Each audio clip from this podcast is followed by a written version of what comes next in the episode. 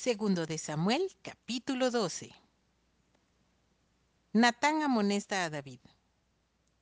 Jehová envió a Natán a David y viniendo a él le dijo, Había dos hombres en una ciudad, el uno rico y el otro pobre. El rico tenía numerosas ovejas y vacas, pero el pobre no tenía más que una sola corderita que él había comprado y criado y que había crecido con él y con sus hijos juntamente, comiendo de su bocado y bebiendo de su vaso y durmiendo en su seno, y la tenía como a una hija. Y vino uno de camino al hombre rico, y éste no quiso tomar de sus ovejas y de sus vacas para guisar para el caminante que había venido a él, sino que tomó la oveja de aquel hombre pobre y la preparó para aquel que había venido a él. Entonces encendió el furor de David en gran manera contra aquel hombre y dijo a Natán, Vive Jehová que el que tal hizo es digno de muerte, y debe pagar la cordera con cuatro tantos, porque hizo tal cosa y no tuvo misericordia. Entonces dijo Natán a David, Tú eres aquel hombre. Así ha dicho Jehová, Dios de Israel. Yo te ungí por rey sobre Israel y te libré de la mano de Saúl. Y te di la casa de tu señor y las mujeres de tu señor en tu seno. Además te di la casa de Israel y de Judá. Y si esto fuera poco, te habría añadido mucho más. ¿Por qué pues tuviste en poco la palabra de Jehová, haciendo lo malo delante de sus ojos? A Urías Eteo heriste espada y tomaste por mujer a su mujer, y a él lo mataste con la espada de los hijos de Amón. Por lo cual ahora no se apartará jamás de tu casa la espada, por cuanto me menospreciaste y tomaste la mujer de Urías Eteo para que fuese tu mujer. Así ha dicho Jehová. He aquí yo haré levantar el mal sobre ti de tu misma casa, y tomaré tus mujeres delante de tus ojos, y las daré a tu prójimo, el cual yacerá con tus mujeres a la vista del sol. Porque tú lo hiciste en secreto, mas yo haré esto delante de todo Israel y a pleno sol. Entonces David dijo a Natán, pequé contra Jehová. Y Natán dijo a David, también Jehová ha remitido tu pecado, no morirás. Mas por cuanto con este asunto hiciste blasfemar a los enemigos de Jehová, el hijo que te ha nacido ciertamente morirá. Y Natán se volvió a su casa. Y Jehová hirió al niño que la mujer de Urías había dado a David y enfermó gravemente.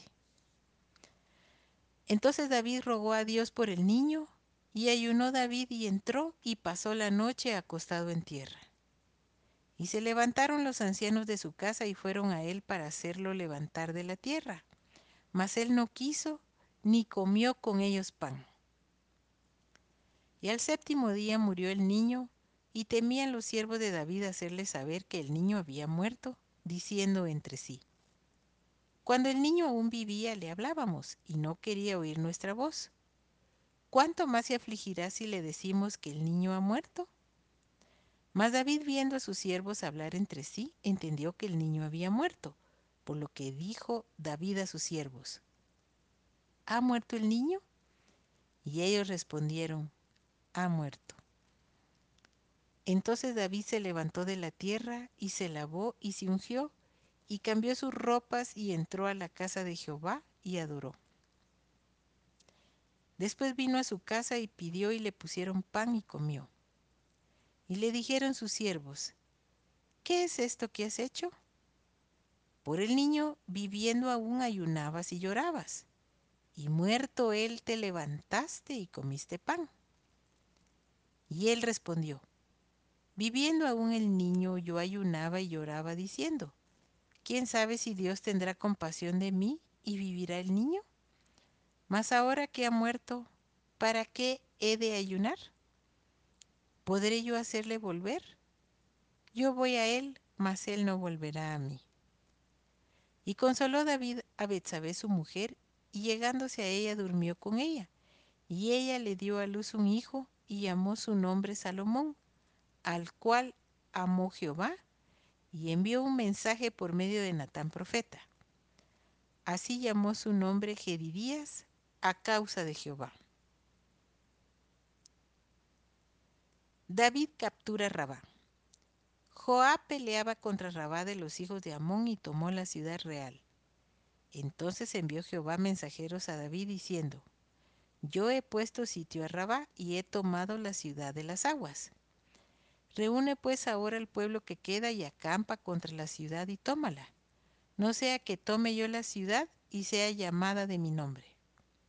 Y juntando David a todo el pueblo fue contra Rabá y combatió contra ella y la tomó.